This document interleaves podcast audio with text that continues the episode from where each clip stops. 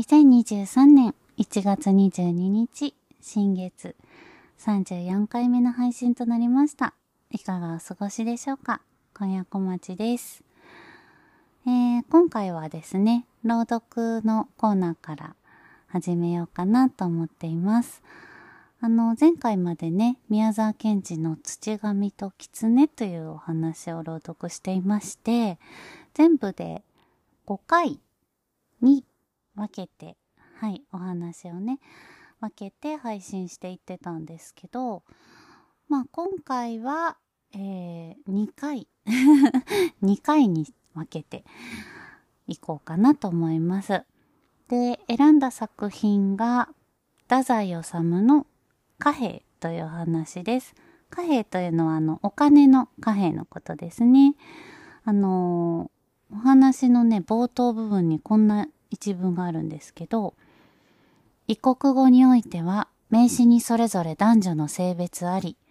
しかして貨幣を女性名詞とすという、あのー、男性名詞、女性名詞ってね、なんかフランス語とかイタリア語とか、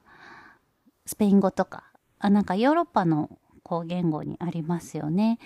で、あの、太宰さんはそれをこ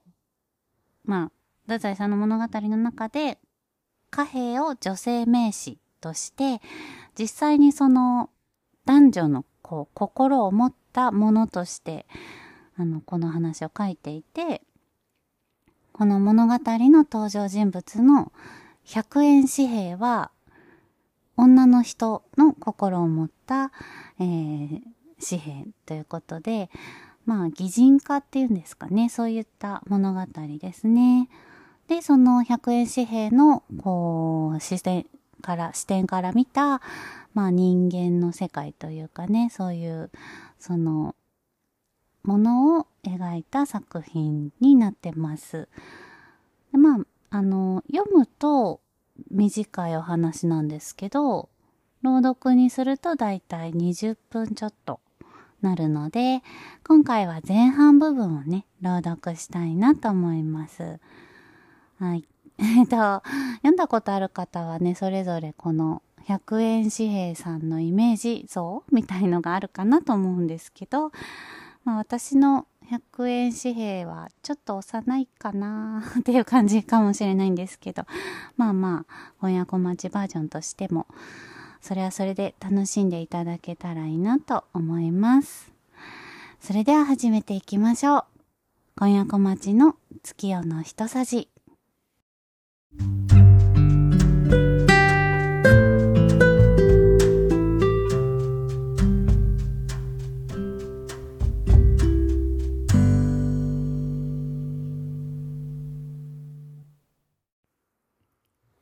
治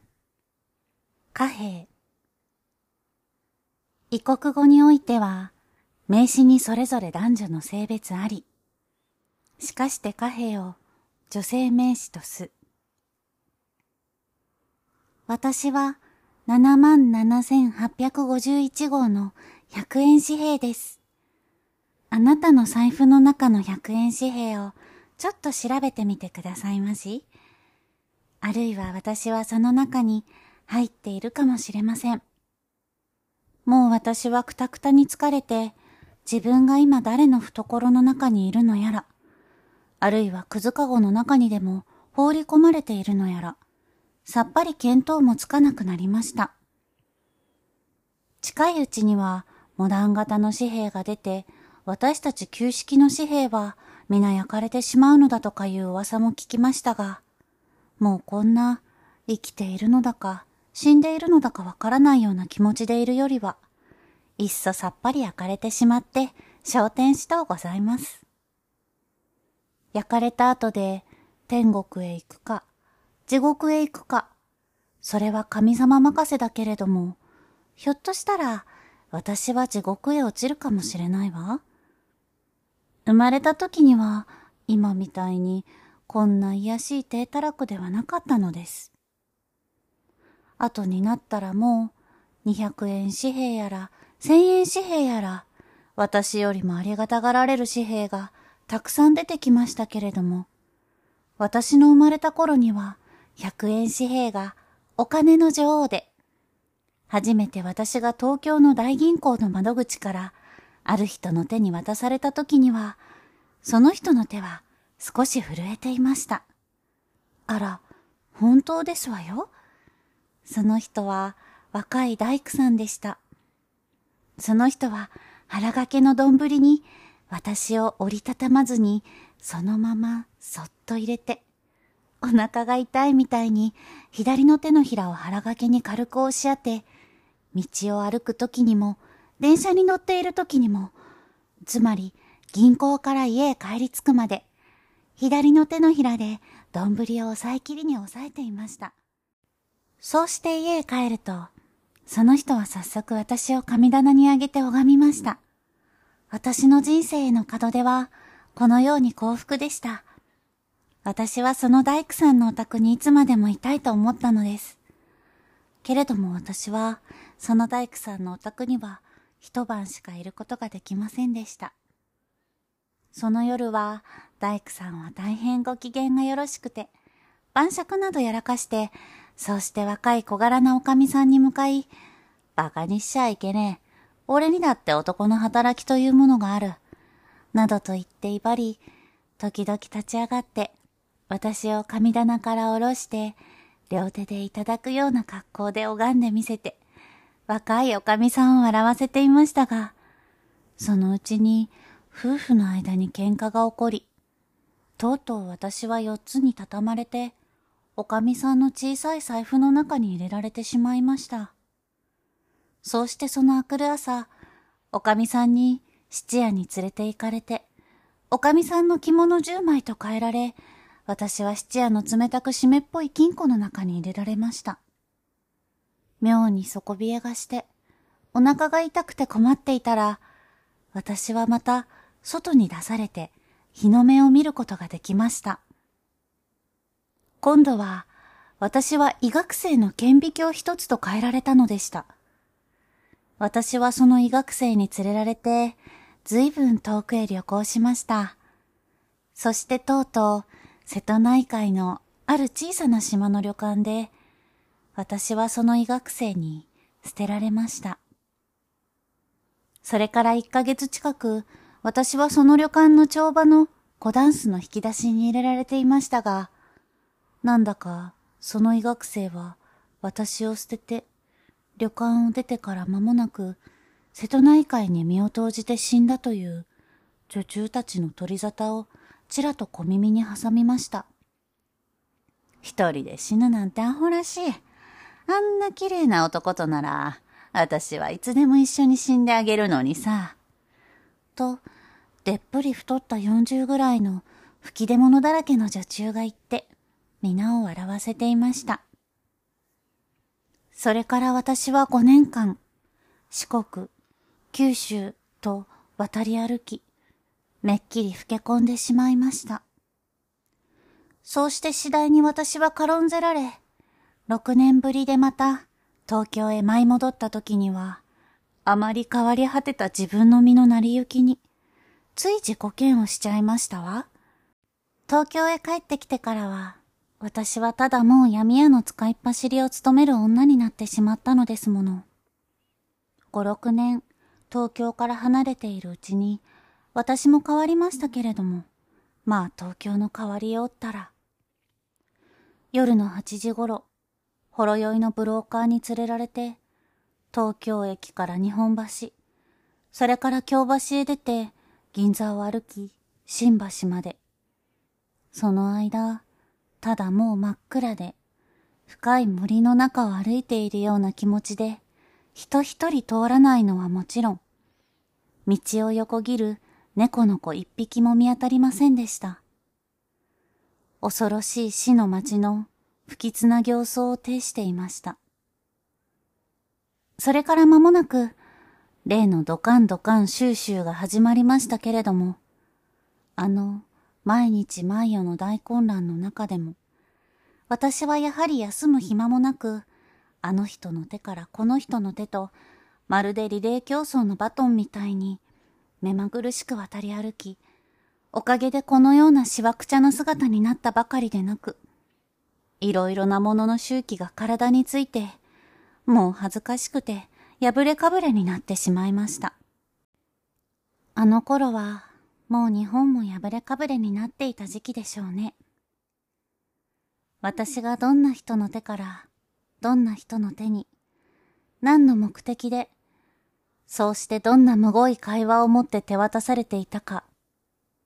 それはもう皆さんも十二分にご存知のはずで、聞き飽き見飽きていらっしゃることでしょうから、詳しくは申し上げませんが、けだものみたいになっていたのは、軍閥とやらいうものだけではなかったように私には思われました。それはまた、日本の人に限ったことでなく、人間性一般の大問題であろうと思いますが、今宵死ぬかもしれぬということになったら、物欲も、色欲も、きれいに忘れてしまうのではないかしらとも考えられるのに、どうしてなかなかそのようなものでもないらしく、人間は命の袋小路に落ち込むと、笑い合わずにむさぼりくらい合うものらしゅうございます。この世の中の一人でも不幸な人のいる限り、自分も幸福にはなれないと思うことこそ、本当の人間らしい感情でしょうに。自分だけ、あるいは自分の家だけの束の間の安楽を得るために、隣人を罵り、欺き、押し倒し。いいえ、あなただって一度はそれをなさいました。無意識でなさって、ご自身それに気がつかないなんてのは、さらに怒るべきことです。恥じてください。人間ならば、恥じてください。恥じるというのは人間だけにある感情ですから。まるでもう地獄の亡者がつかみ合いの喧嘩をしているような、滑稽で悲惨な図ばかり見せつけられてまいりました。けれども、私はこのような過当な使い走りの生活においても、一度や二度は、ああ、生まれてきてよかったと思ったこともないわけではございませんでした。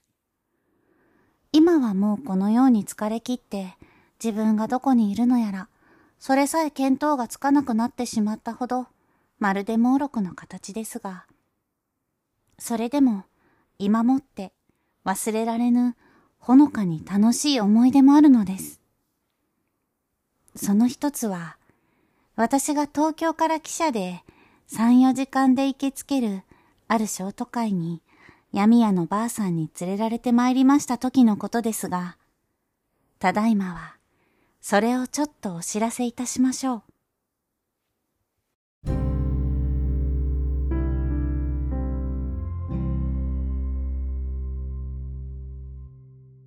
素敵な又吉さん。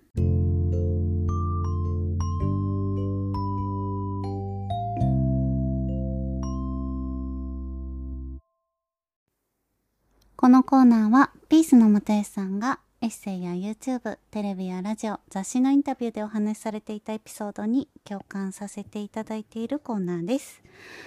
えー、今回は、又吉さんがラジオでおっしゃっていた言葉からです。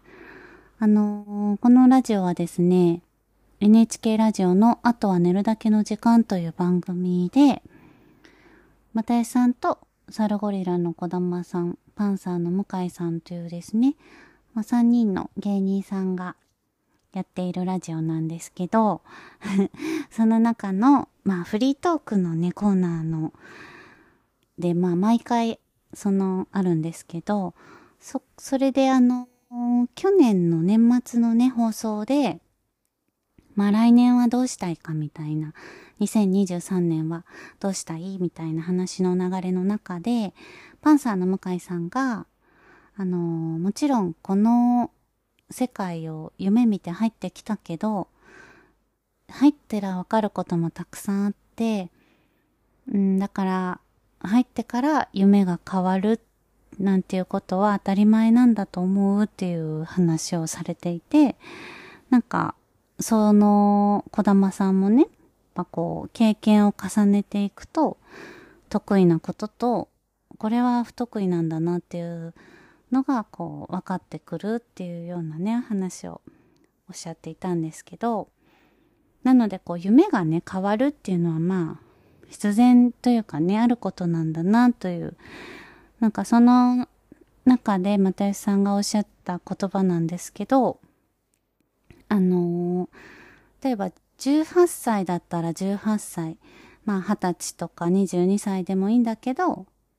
まあこの世界に入ろうと思った瞬間のそいつにだけ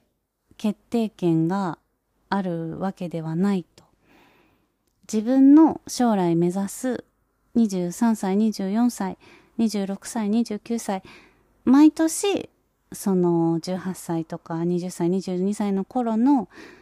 自分の将来のこう設定した自分自身と同じ権利を持っているはずやからなんか途中でやっぱりこっちの方がより楽しいんじゃないかとか自分に向いてるんじゃないかって変える分には本当は後ろめたさを感じる必要はないんやけどなというお話をあのー、されてたんです。なんか私はあのこの言葉がすごくあのー、刺さりまして はい。まあ例えば10代の頃とかに将来の進路というかね、夢みたいなものをこう、あ、あって、で、その夢を叶えるために、うん、学校に行ったりとか、就職をしたりすると思うんですけど、でも、実際にその世界に入ってみると、なんか、その中でもこう、だんだん方向性がね、変わっていったりとか、もっと楽しいことを見つけたりとか、まあそうすることもあるだろうし、なので、なんか、もともとその、まあ例えば18歳の時の自分が設定した夢と違う方向に行くこともあると思うんですよね。で、でも、こう、違う方向に行くっていうことは、その元の夢を諦めるという、なんか、挫折するみたいな感じにこう捉自分も捉えてしまったり周りにもこう思われてしまうと思うんですけどでも実際はそういうことではなくてあのその時のね例えば25歳になった時の自分が決めた新しいその夢とか目標なのであってそれがなんか18歳の時の最初の決めたものと同じじゃなくてもいいじゃないっていうね。今の自分が決める権利でいいんだよっていうことをね又吉さんがおっしゃってくれていてなんかすごい勇気づけられたなと思って。まあなんかそりゃ一番最初に決めた目標夢になんか向かってね、それが叶えられて、それを仕事にしてる人とかってすごいなって思うし、なんかかっこいいなとは思うんですけど、でも、まあ今ね、大人になった自分にも、ちゃんとやりたいことがあったり、夢があるっていうことが私はいいなと思ってます。なので、あの、この又吉さんの言葉はすごく勇気づけられて、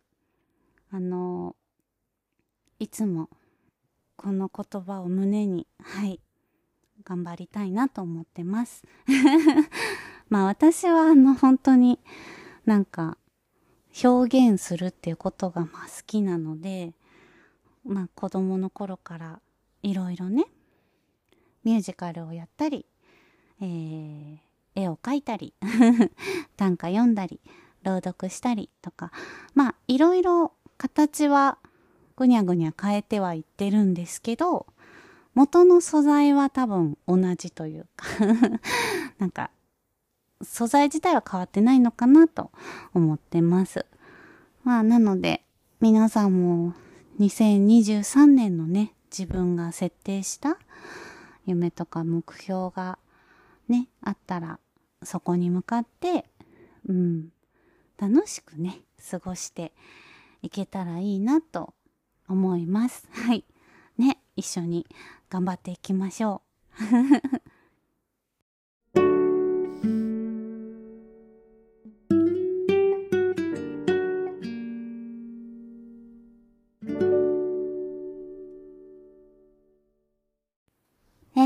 年から新たにですね、始めました、えー、短歌や俳句、詩歌をね、紹介するコーナーということで、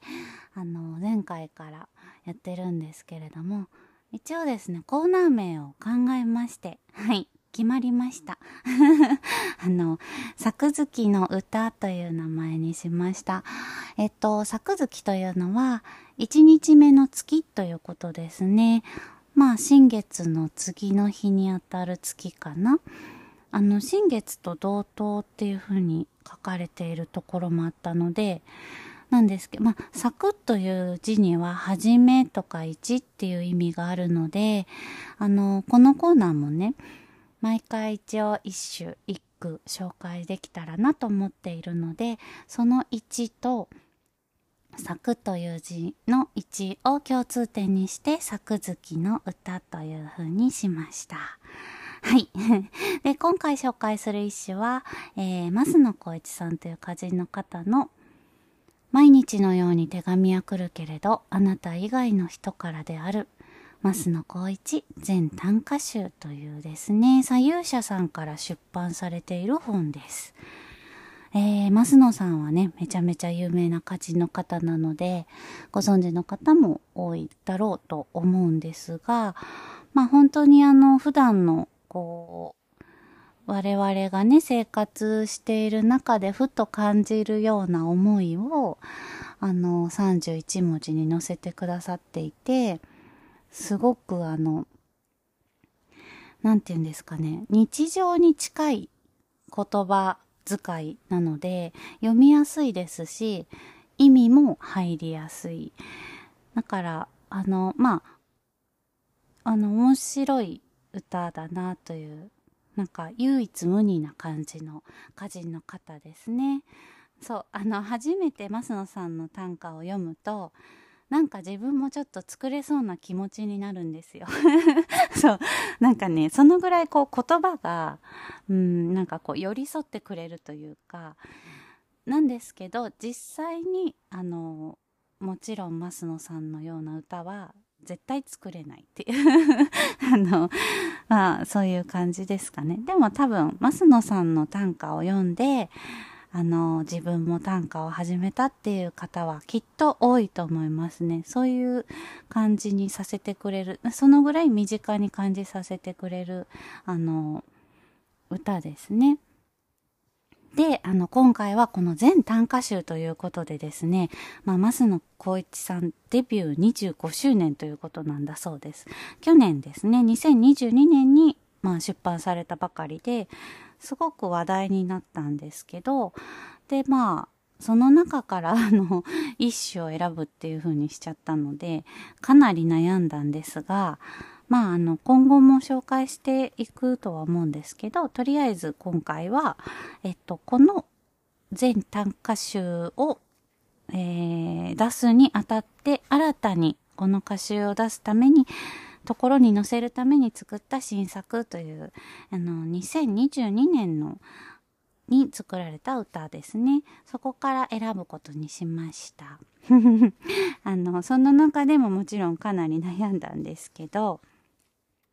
あの、読んだ最初、最初に読んで、わーって思った歌、私が思った歌を、えー、読みます。アヒルの子、醜いままで愛される話であれば、ハッピーエンド。アヒルの子、醜いままで愛される話であれば、ハッピーエンド。増野小一。これは読んだ時にね、わーって思いました、本当に。あのそう、醜いアヒルの子ってあの、有名な童話ですね。アンデルセンのお話。で、まあ、あの、アヒルの子として、ヒナに、ヒナが帰って、まあ、たくさんいるヒナの中で一匹だけ、なんか、サイズも大きくて、で、色もなんかちょっと灰色がかった醜いヒナがね、一匹だけいて、で、周りの、その、ヒナたち、兄弟たちから、こう、いど、あの、いじめられてね、しまったりするんですけど、まあ最終的には、実はそのヒナはアヒルではなくて白鳥だったっていう。で、まあ、あの、白鳥、成長に、あの、姿、白いね、綺麗な鳥になって、白鳥の仲間と、えー、飛んでいくみたいなね、あの、そういう終わり方なんですけど、まあ、これはこれで、ハッピーエンドだとは思うんですね、すごく。ね、最終的には白鳥になって自分の仲間を見つけて、えー、一緒に飛んでいくっていうね。なんですけど、まあこの増野さんの歌を読んだ時に、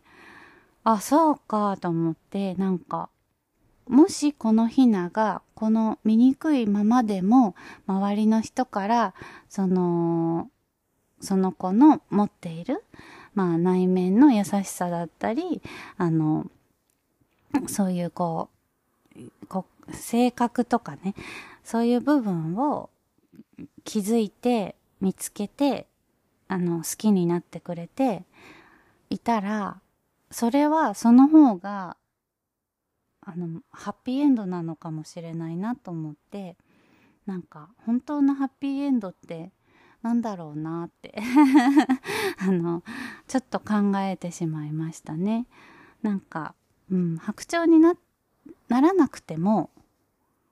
なれなくても、愛されている話であったら、ハッピーエンドなんじゃないのっていうね。ああそういうふうに考えられるっていう、なんか、あの、単純にこういうお話だと思って読んでいたけれども、こういうなんか増野さんの、こういう、なんかこの着眼点というかね、あ、そういう考え方もあるなっていうふうに思う、思わせてくれる一種で、そういうところがすごくいいなと思った歌でした。はい。えー、まあこんな感じでまたまた次回もあの何かいい歌をね紹介したいと思います。あのこの短歌集ねすごいいいのでぜひ読んでみてほしいな。はい。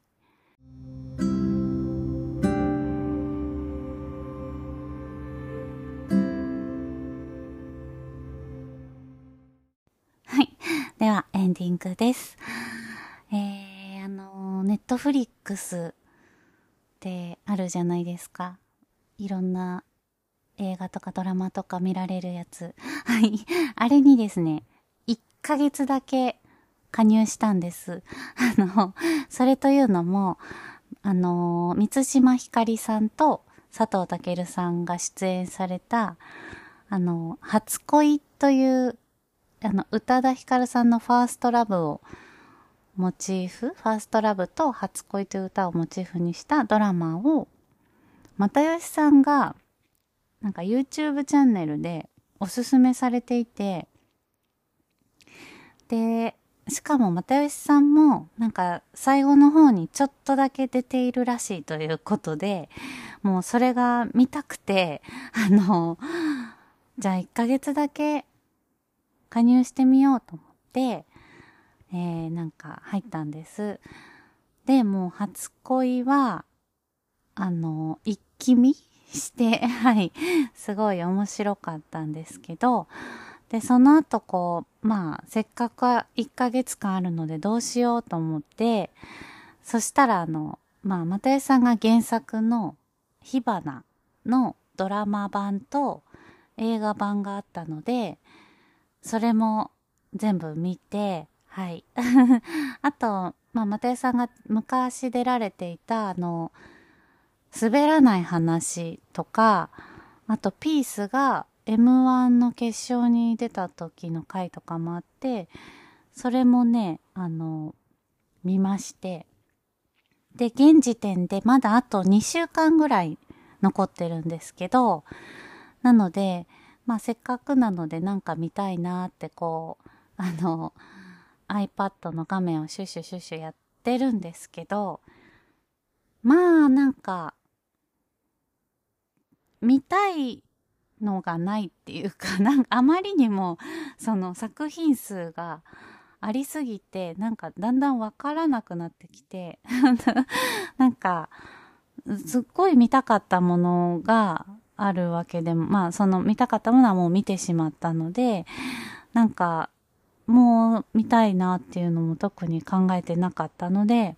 なんかね、韓国ドラマとかもみんな見てるけど、私はなんか全然そこにこう心が動かなくて。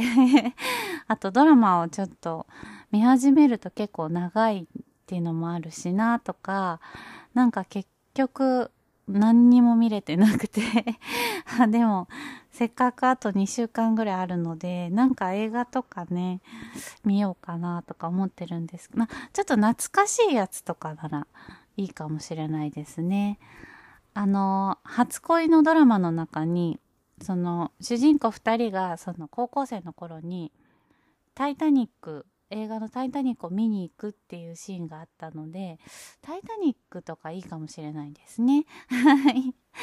タイタニックあるのかな？ネットフリックスの中にね。ちょっと探してみます。はい。えー、次回の月夜の一さじは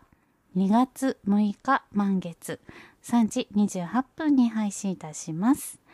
それではまたお会いしましょう。かやこまちでした。